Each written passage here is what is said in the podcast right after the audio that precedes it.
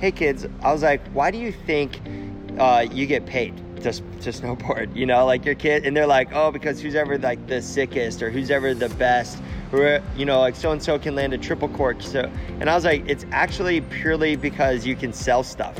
I'm like, you guys are essentially, and, and I know that like sounds harsh, but brands don't just pay money because people are cool or because they want to be around them. For the most part, it's to help them grow sales.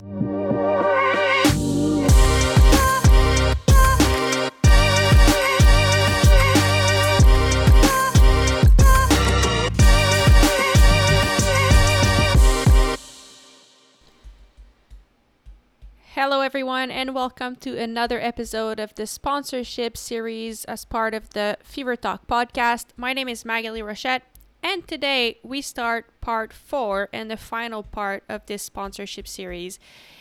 And this part is on agencies. So today I had the privilege to talk with Chase Garrett, and Chase is the CEO and founder of Icon Source. And Icon Source is a marketplace for brands and athletes to meet up and to make deals in sponsorship deals. It was really a privilege to, start, to talk with Chase because he has such a great experience in sponsorship and sports marketing. It, before starting his company Icon Source, he also worked for seven years as an athlete marketing manager at Red Bull, and he worked um, he started his own agency company. So he has a lot of experience, a lot of knowledge. And so today I wanted to pick his brain about a few different subjects. Um, for one, I mean, since he's been working with so many different athletes from different sport, I asked him, what can we learn in cycling from the different sports? I also talked to him about how can we sell sports to how can we sell sports as a good marketing tool for companies that are not industry companies? And that's something that he does a lot with Icon Source. We talked about the role of athletes and how, as athletes, we need to stick together and make sure we offer a good return on investment to companies because if we don't, a company will not want to invest in sports anymore. And so we talk about how, as athletes, we can make sure that we do bring a good return on investments to company. We also talk about women in sports and how Chase think there is a huge opportunity right now for brands to invest in female athletes. And so we chat about a lot of things. The whole time I learned a lot from Chase, and I hope you will too. So, without further ado, I will let you hear my conversation with Chase Garrett, CEO and founder of Icon Source. And also, if you have a chance, go check out his platform because it is really good and you could potentially make a new deal. So, go check it out. Thank you for listening, and I'll catch you after the show. Cool. Thank you so much. Um, and yeah again thank you. I know it wasn't easy to to connect so i really appreciate your time and i know you've been super busy with all the collegiate deals and all of that so especially thank you for for taking the time. Yes thanks. I'm, I'm excited to be a part of it. Uh, you know when payson told me that you're interested and you reached out i you know i was excited to connect so excited to, to talk today. Yeah thank you um, so I guess to give our listeners a little bit of a background on who you are, can can you give us a yeah? Can you tell us a little bit who you are? I know you've worked um, on in sports marketing for a long time. You've been athlete marketing manager at Red Bull for a while, and then you in 2018 you started founded your own company, which you are now CEO of, Icon Icon Source. Um, so can you give us a little bit of a background? Tell us what is Icon Source, why you decided to to create that company. Yeah. So, first of all, my name is Chase Garrett. I'm originally from just north of Atlanta, Georgia. And I grew up racing motocross. Um, and so, you know, Georgia's not a place that's really heavily involved in action sports, but I was just always very passionate about it as a younger person. And so I did that pretty competitively through college. Um, had a really weak professional career, essentially raced pro races, but um, didn't really build much of a career, had a lot of injuries. Um, but I, I, kept going through school, finished uh, my degree at the University of Central Florida. and when I finished there, I said, all right, well, I'm still going to stay in this. So I went to all my friends and was like, hey, I'll be your agent. You know, like we've all been racing together. I had friends in other, you know, different action sports communities from surfing to motocross to uh, even wakeboarding and snowboarding. So, um, yeah, I launched a sports agency when I was just 23. Essentially, watched, yeah, I watched Entourage and was just like, I'll be like Ari, I guess, which is probably the worst example you could try to follow. Um, and then did that for a while. Ended up doing some marketing for some other companies um, as I progressed. Had a little bit of success. And then eventually I worked my way to Red Bull, where I headed up their athlete marketing program. Um, and I was living in Newport Beach at the time. I had made my way from like Georgia to Florida to Newport Beach and talking with Red Bull, they're like, all right, we want you to live in Chicago. And I was like, all right, what state is Chicago in? Like, I was like clueless. And, uh, and so I went there and it was, it was an interesting challenge because we went to bring on athletes that were way more relevant in different communities than that are obvious to Red Bull. So you're like Los Angeles, you know, coastal cities. Red Bull had a great presence with their action sports athletes, but now I was tasked to bring on athletes in um, much different communities. So ended up signing athletes like Reggie Bush in the NFL, Kris Bryant in baseball, uh, Dante Exum in basketball, Victoria Azarenka in tennis, even like wow. fixed gear cyclists that, that were like messengers in Chicago.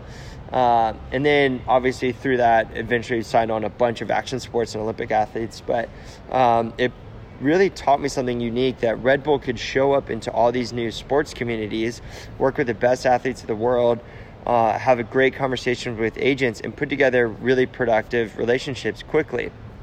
But most brands would never have access to that. It's so hard to get in touch with those people and really understand how to operate in those communities. So after about seven years of, of doing that, uh, and it was a really exciting job, a lot of like taxing, you know, days though, 300 days of travel a year. Was just rigorous.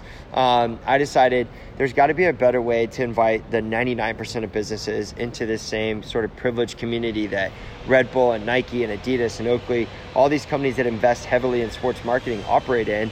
You know, what's a better way to open the doors? Also, so that more athletes can work with the, with partners that make a lot of sense for them. And so, um, I connected with our now chief technology officer uh, at iconsource, who is just finishing his master's from Harvard in computer science and said, hey, can we create a marketplace or an environment to really match up uh, athletes and brands from communities that can build really authentic connections that normally would never really have a chance of getting to know each other. And so that's where we came up with the idea of, of iconsource. Um, he kind of built it out. We, we mapped out what it would look like. And so now uh, we've created a, a platform to where anybody can have access to search for the right athlete based off geographic relevance, likes, interests, gender, ethnicity, sport. Um, you know, just to help those like initial stages be less intimidating and kick off those relationships quickly. So, um, yeah, I did that as you said in 2018. Uh, it's been super exciting. It's obviously extremely challenging and, and scary leaving a blue chip brand where everybody you know calls you back and is excited to meet to starting your own thing and, and trying to you know build off your own credibility but it's been an exciting journey for sure so. Really cool and and so to give us a, a an idea like the, the target audience targeted audience with iconsource i guess you work with athletes agents and and all sorts of companies like you have to yep. reach out to different companies to know if they want to be part of that marketplace yeah, so we really wanted to um, not cut out agents because I work with agents, they're some of my best friends, but I wanted to provide a tool set for them to be able to work with a much broader group of brands because it's just too challenging as an agent to just cold call every company that could be from your athlete's hometown or mm-hmm. uh, an athlete that doesn't have connectivity to sport or a brand that doesn't have connectivity to sports looking for uh, an athlete to even come as a guest speaker. I mean, we do a lot of uh, deals that are um, really great, you know, compensation for the athletes, but they're sometimes just come speak to our employees, you know. So okay. it's it's it's just a great tool set to invite more brands, and then that way, if an agent or an athlete are going to speak with a new brand, our platform helps make it a lot easier for them to sort of put their heads around how they're going to work with the athlete. Like, is it a social media campaign? Is it an appearance? Who arranges travel? How long before? How long after can you leverage your name? Just to help educate somebody that's new to be prepared yeah. to actually speak with an agent or an athlete and to not be a waste of their time on, on either side. Wow. That I mean that's a game changer in the industry. That's really cool. And I'm I'm curious to hear like when you talk about those brands that you welcome into the marketplace but that have not worked in sports or that are not related to this to the sports industry at all how do you approach those companies? How do you sell cycle i mean not cycling but how do you sell sports to them as a good marketing tool you know? Like what, what are you telling them? Because I, I guess like not every company sees an interest in sports. So how, how do you work that out? So I, I think there's a couple benefits. One, influencer marketing is very prevalent. People understand the power of like recommendations and, and hearing, uh, you know, about products and companies from from sources that they have trust in. And so a lot of companies are spending on influencers. The the challenge is you're you're just typical social media influencer has a large audience, but like there's not always a lot of rhyme or reason as to how they accumulated those those eyeballs. Is it because they're mm-hmm. beautiful? Is it the pictures they take? Is it the life they portray? Athletes are very disciplined, and it takes a ton of sacrifice and determination to be the best at their sport. And their following typically uh, has a lot of love and affirmation for what they do. They also can't jeopardize their performance working with products that they don't use or believe in. And so, uh, the, my message is just like athletes have the most credibility with their audience. This is a great conduit for you to uh, put time and resources in as a brand to, to really enter a new audience with the highest level of credibility because uh, if they're using it, they're vouching for your product, uh, it's gonna it's gonna translate to their audience. And then separately from that, they can also give great feedback. If it's a sport company or a product that's used in their sport, nobody's going to use it more rigorous and, and harder and more often than an, than an athlete. So uh, we, we've really just seen that brands that can find that athlete that's that's authentic, not just anybody, but somebody that really believes in the same ethos. That relationship um, produces so much more return on that investment, and so we that's that's really our main message is just the, the power of, of athletes and, and their credibility to their communities. Hmm. Yeah, and I see. I, I mean, I'm I'm on your platform as well, and I, I played a little bit on it, and I, I noticed that one of the cool things is that as an athlete, when you create your profile, you're also asked to put all of your interests, which are not necessarily a part of the sport, but you know, if I like beekeeping, I can put it on there, and if I like whatever fashion or whatever it is, and I guess like that's probably a way as well to connect with the companies in a more authentic way. So like you know that that athlete like yeah, it, yes, like it had that person probably has like the good work ethic as you talked about, and they're really involved in their sport, and the performance is important, but they also have that interest. So it, does that help you match, I guess, athlete yeah. with brands together? That that's uh-huh. a really important factor because a lot of things are automated, where like how we scrape demographic data, but those likes and interests that you put in, those are just core to you. You put those in. It's you know, it's not something that we're like assuming, and so that way, when a brand is like, for example, say it's like a cooking company, and they're like, I've never worked with athletes. I understand now what you're saying. That's powerful, but I got to find an athlete that's actually really engaged in food or cooking, so they can search that across all sports, all different you know regions uh, you can find either a pro surfer, maybe a volleyball player, maybe a, a, cyclist, maybe a football player, like from completely different worlds. That now, if they're actually really authentic into cooking, they can bring you into that space uh, right away with a ton of credibility. So it's it's been an exciting way for us to bring new brands that maybe are very outside of sport and still understand the value because athletes are still human beings. And so that's the biggest thing I say is get to know the person on the other side. It's not a billboard. It's somebody that you got to build a story with. Uh, but because of that, you can create a really powerful connection. So yeah. Yeah, I like what you said, and and like throughout this sponsorship podcast series that I've been doing, I guess one of the questions I've been asking everyone, and this is like what you're talking about, is kind of a good segue into this. But what I mean, you've been an agent, you work with so many athletes. What are you looking for when you choose an athlete, you know, as a company? Because you, you've thought, and I love that you've talked about, I guess, relatability, maybe one of the key things, because you talked about the human, the human behind the the athlete and and having that connection and so i'm curious like how does results and performance compare with that relatability and human humanizing the athlete? Like, what do, what's your opinion on that? Yeah, you know, it's interesting because the results and performance, those are kind of just blanket necessary. That kind of qualifies you to even begin looking at, at sponsors. And then there's different levels. You can be, you know, from like a world number one, you can be like a regional uh, athlete, you can be a national contender. Uh, that's kind of how we classified them at Red classified them at Red Bull, and they all provide significant value in those in those different communities. Um, so that's kind of like blanket. You have to perform well, and I think that's always got to be a priority as an athlete.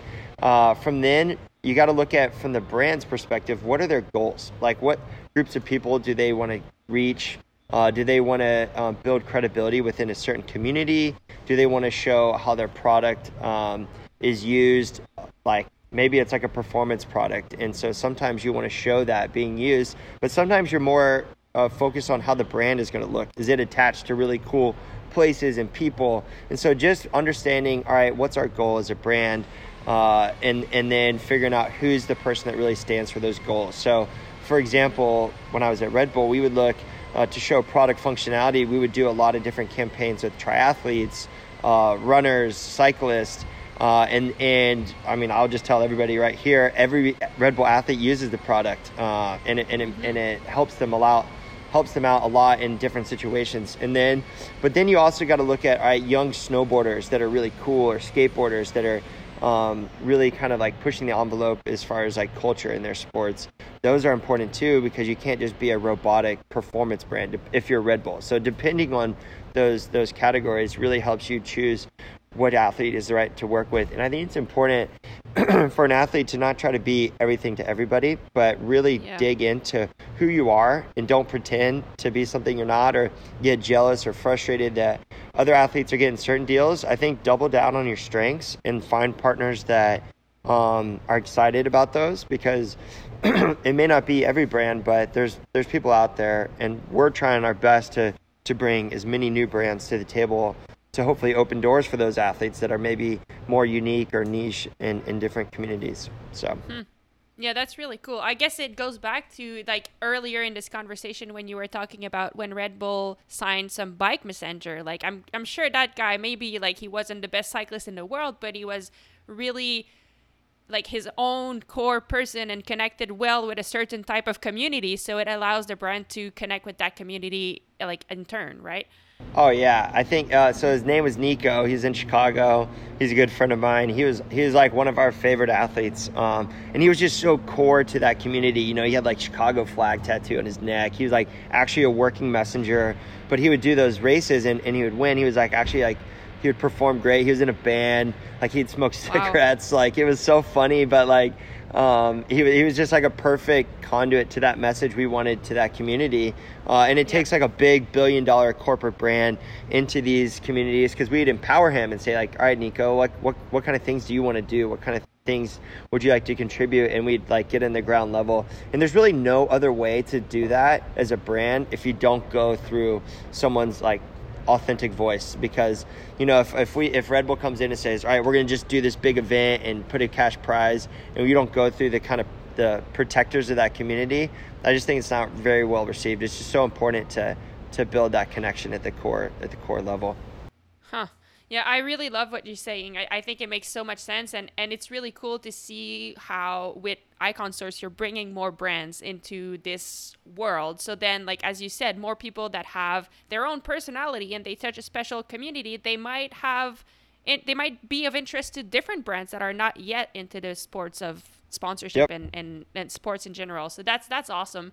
Um, and I guess like one of the other things I wanted to touch on athletes is return on investment. Um, and what I mean by that is like, and, and you're in a perfect position like to talk about it because you've been on both side of the equations and now i'm sure as the ceo of of icon source when you bring a brand into into your marketplace you want to make sure that they receive a good return on investment so that they want to stay in the in in this area in this sports world right yep. so i guess like what do you think how can how can an athlete make sure to bring a good return on investment. And I think like what's interesting here is that in a sense like we're athletes all competing against each other but at the same time at the same time we're all in the same boat and we got to help each other out like if one Yep. athlete doesn't bring a return he messes it up for everyone else like that company's not going to come back so Yep. like what would you say is a good return on investment and how can athlete make sure make sure to bring that to the companies that decide to invest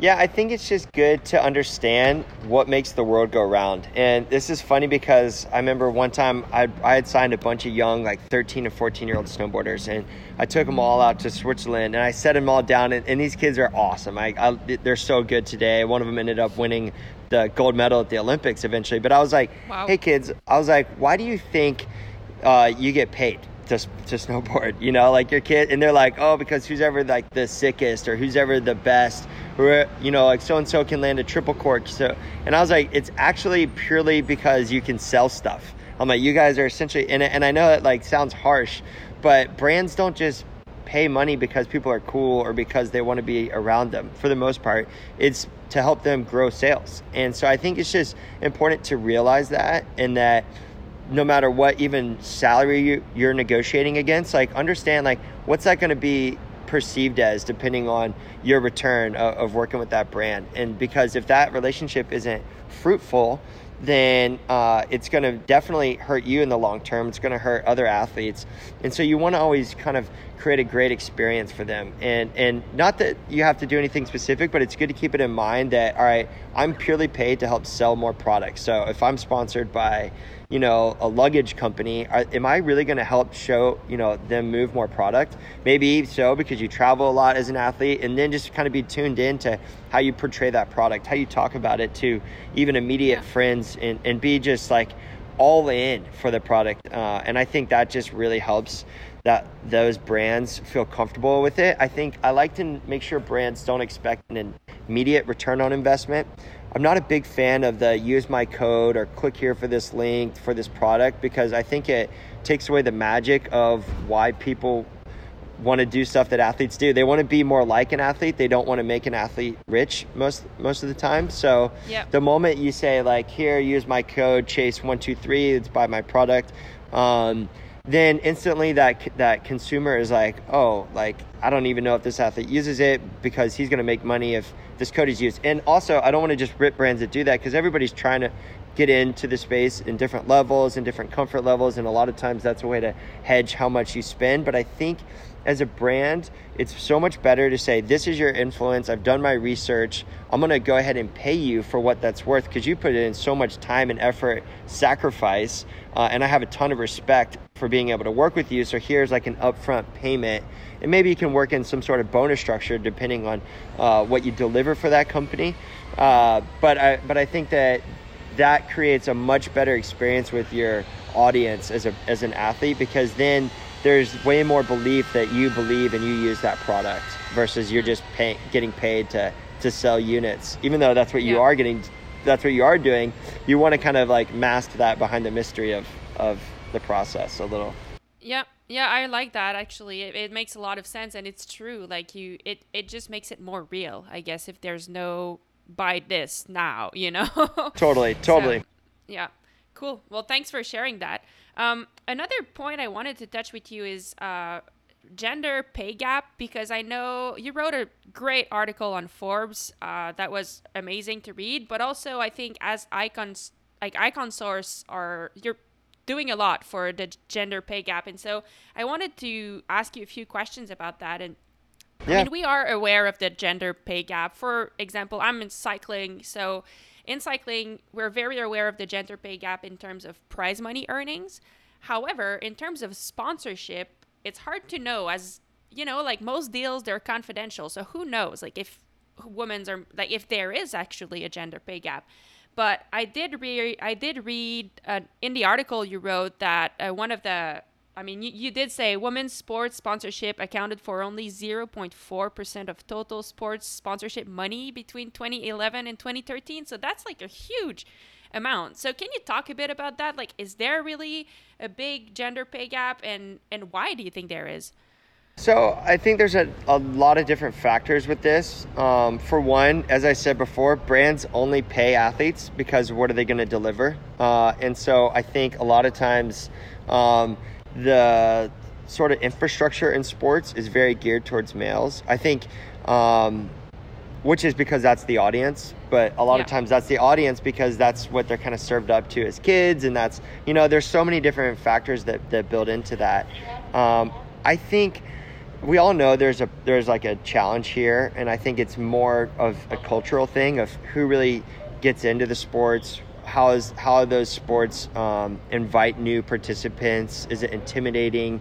Um, and all that. And I think that that's not a problem that that I really feel like I'm here to solve yet. My biggest thing is, hey, there's a ton of opportunity because women's women athletes are performing they're progressing so much quicker in their sports like if you look at how quickly they're learning new tricks maneuvers they're progressing their times and, and everything around them is very exciting uh, and then on top of all that your typical female athlete is so engaged with their brand partners because it's been such a challenging road for them that a lot of times they're, they're way more appreciative or engaged uh, just because the road is less certain. So, for example, uh, Sarah Hendrickson, she's a professional ski jumper.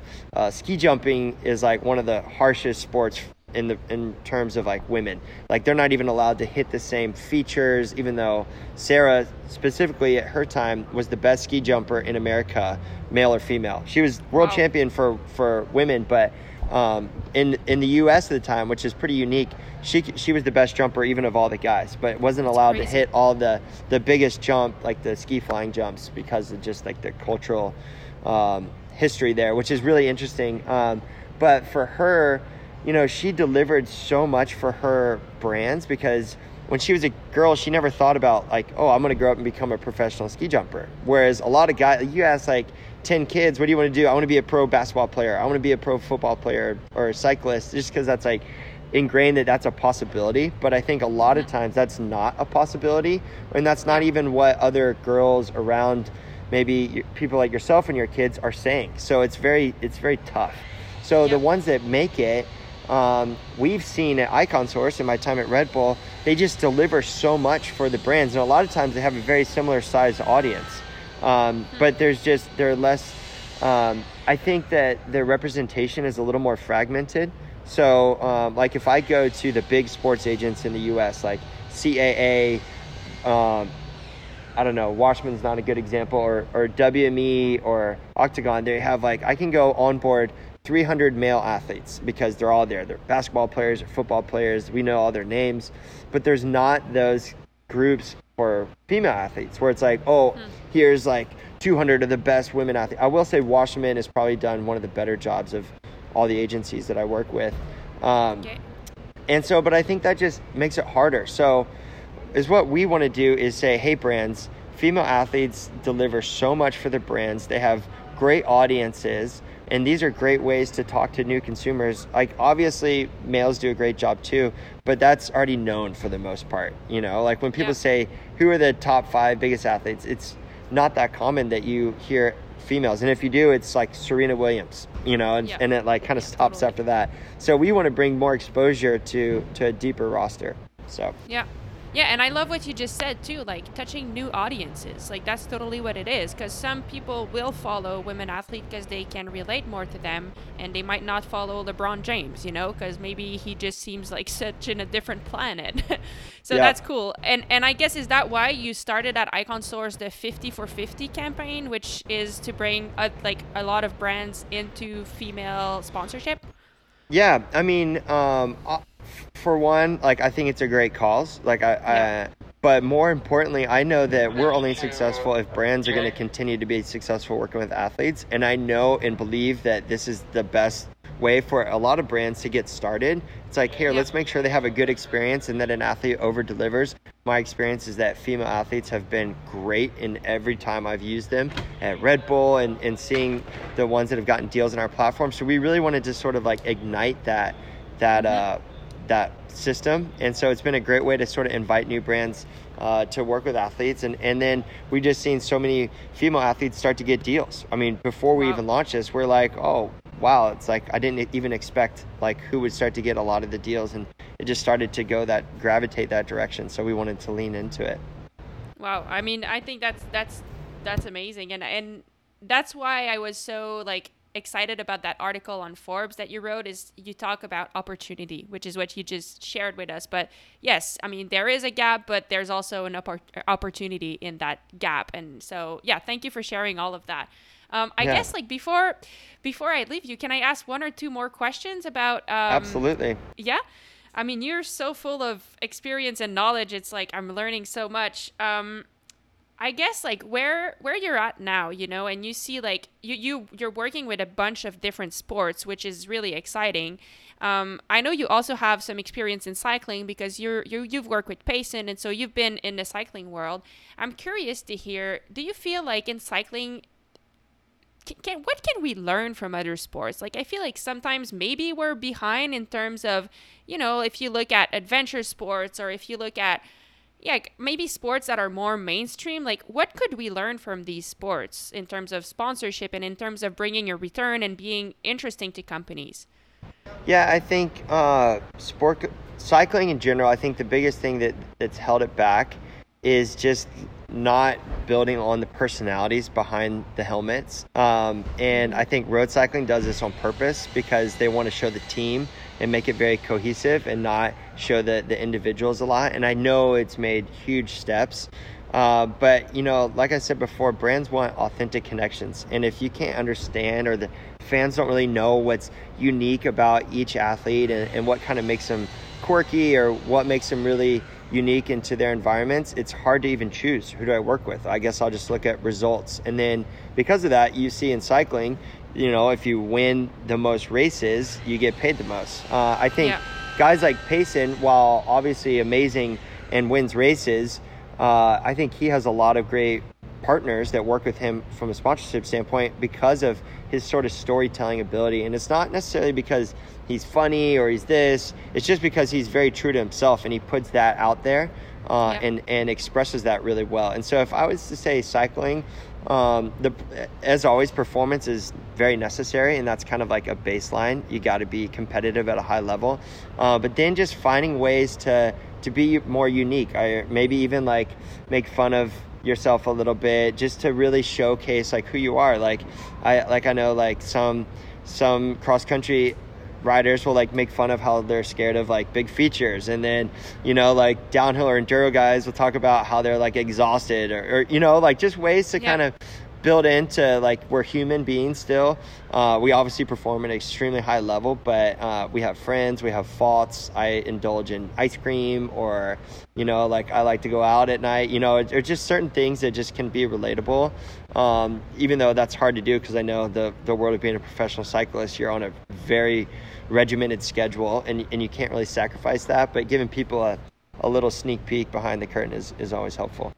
Yeah, yeah, I totally agree, and and that's I mean. Uh, I recently watched the F1 series on Netflix. I don't know if you've watched it, but oh, I've yeah. never I mean, I've never been an F1 fan and now I'm addicted. And the reason for that is that the I felt like all the characters in that series were so honest in being like what it's like and who they are and you get it like you get attracted to it. You want to watch it and I I couldn't care less about that racing before and now like I want to watch the races and so I feel like that as you said could bring more people interested in cycling and then follow the races if if athletes could if we could make ourselves more available or more true i guess to the audience. I totally agree because before that series i think f1 was held back for the same exact reason. Those athletes were so inaccessible you just didn't really know anything behind their like sponsors and their helmets and their uniforms and their team. Uh, and that series has like transformed the sport at least for in the united states. So yeah. um, i think i know Red Bull TV has done a lot um, and totally. for cycling they, they they've invested a lot in putting content so i think just embracing that which mm-hmm. can be probably feel like it's it's like against the rules or, or a little strange but i think that that can help cycling and and for the people that want to it's not for everybody but i think if you want to find a way to grow with more partners letting brands know who you are is, is a good way to do it yeah um, i guess finally before uh, before we we end this conversation um, one question that I've been wondering, and you're in a good position, I guess, to tell your opinion about it, is about agents. Um, when do you feel in their career an athlete should get an agent or should they even get an agent? And do you feel like, you know, when you were at Red Bull, was it easier for you to work directly with agents or you liked working, having the direct contact with athletes? Or what's your opinion on that? Yeah, um, I would say it kind of depends on your level and how complex your deals are.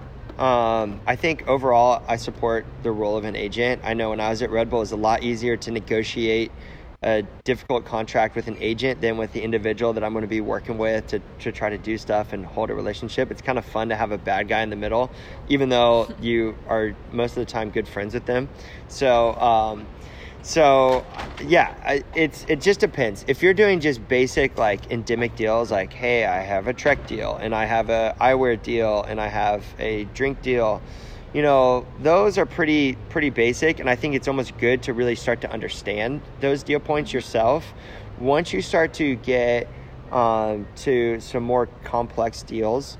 Uh, i think it's a good idea um, to, to work with an agent. I think at any stage it's good to get some advice from people on how to structure those deals get an idea of um, fair market value. But um, yeah i like i said i think it's a good idea to understand it. So when you're younger in your career uh, and then once you hit sort of that baseline of like I'm going a little bit beyond just my endemic deals. Let's bring on an agent because they'll hopefully find you more opportunities, but also protect you in those deals as they get a little bigger. So overall, very supportive of agents. Yeah. Yeah, and I guess like also using a platform like yours can also be yep. a good in between if you're not quite ready to get an agent but you want different kind of deals. This could be a nice way to to get into that that era. Yeah, and and yeah. and like we work with athletes directly on Icon Source, and then a lot of agents use our platform to help find brands that they don't know yet for their for their athletes. So mm-hmm. in either case, I think our platform can be pretty helpful. Um, but then on top of that, um, yeah, just understanding when you don't feel comfortable or maybe when you don't you're being pulled in too many directions and you want somebody else to dedicate time to your career is when it's good to get an agent so hmm. cool well, thank you so much. I mean, I wish we could I, we could speak more. I know you've been really involved in the new uh, rules change of having a collegiate athlete being able to be paid, and I, I would love to pick your brains about that. But maybe another time. Um, before we go, is there anything else you would like to add, Chase? Um, just that I'm I'm loving you know athletes getting involved and trying to find ways to push the sport. Um, I love the podcast and uh, super honored to be a part of it.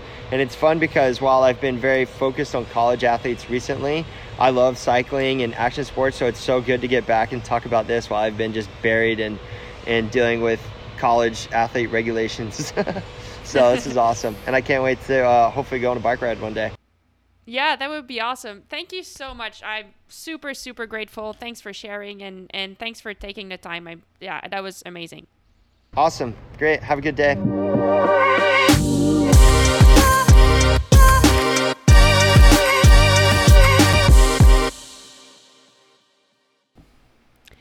And that's it for today's episode. Thank you so much to Chase Garrett for taking the time to share your knowledge and experience with us. I certainly learned a lot, and I hope everyone did too. There is one more episode left on this sponsorship series, and it will come later this week with another agencies. Um, this time, an agency that works for brands, so a different perspective here. But this is it for now. This is it for today. Thank you again for listening. If you like the show, please leave us a review or a comment or share with your friends. And on that note, I wish you a great day and I'll see you next time. When it comes to knowing who you are and your brand, like dig deep, like who who are you? And you don't have to be that. You know, when you see all these different ones and oh that person's getting so much, they're sponsored, they got another sponsor and like remember like who you are and and that may not be right for you and and it's okay to take some time to find your way on that when it's when it's really you it will resonate so much better than if it's she does that or he does that, I'm going to try that too. You know, like come in as yourself and, and that will really help.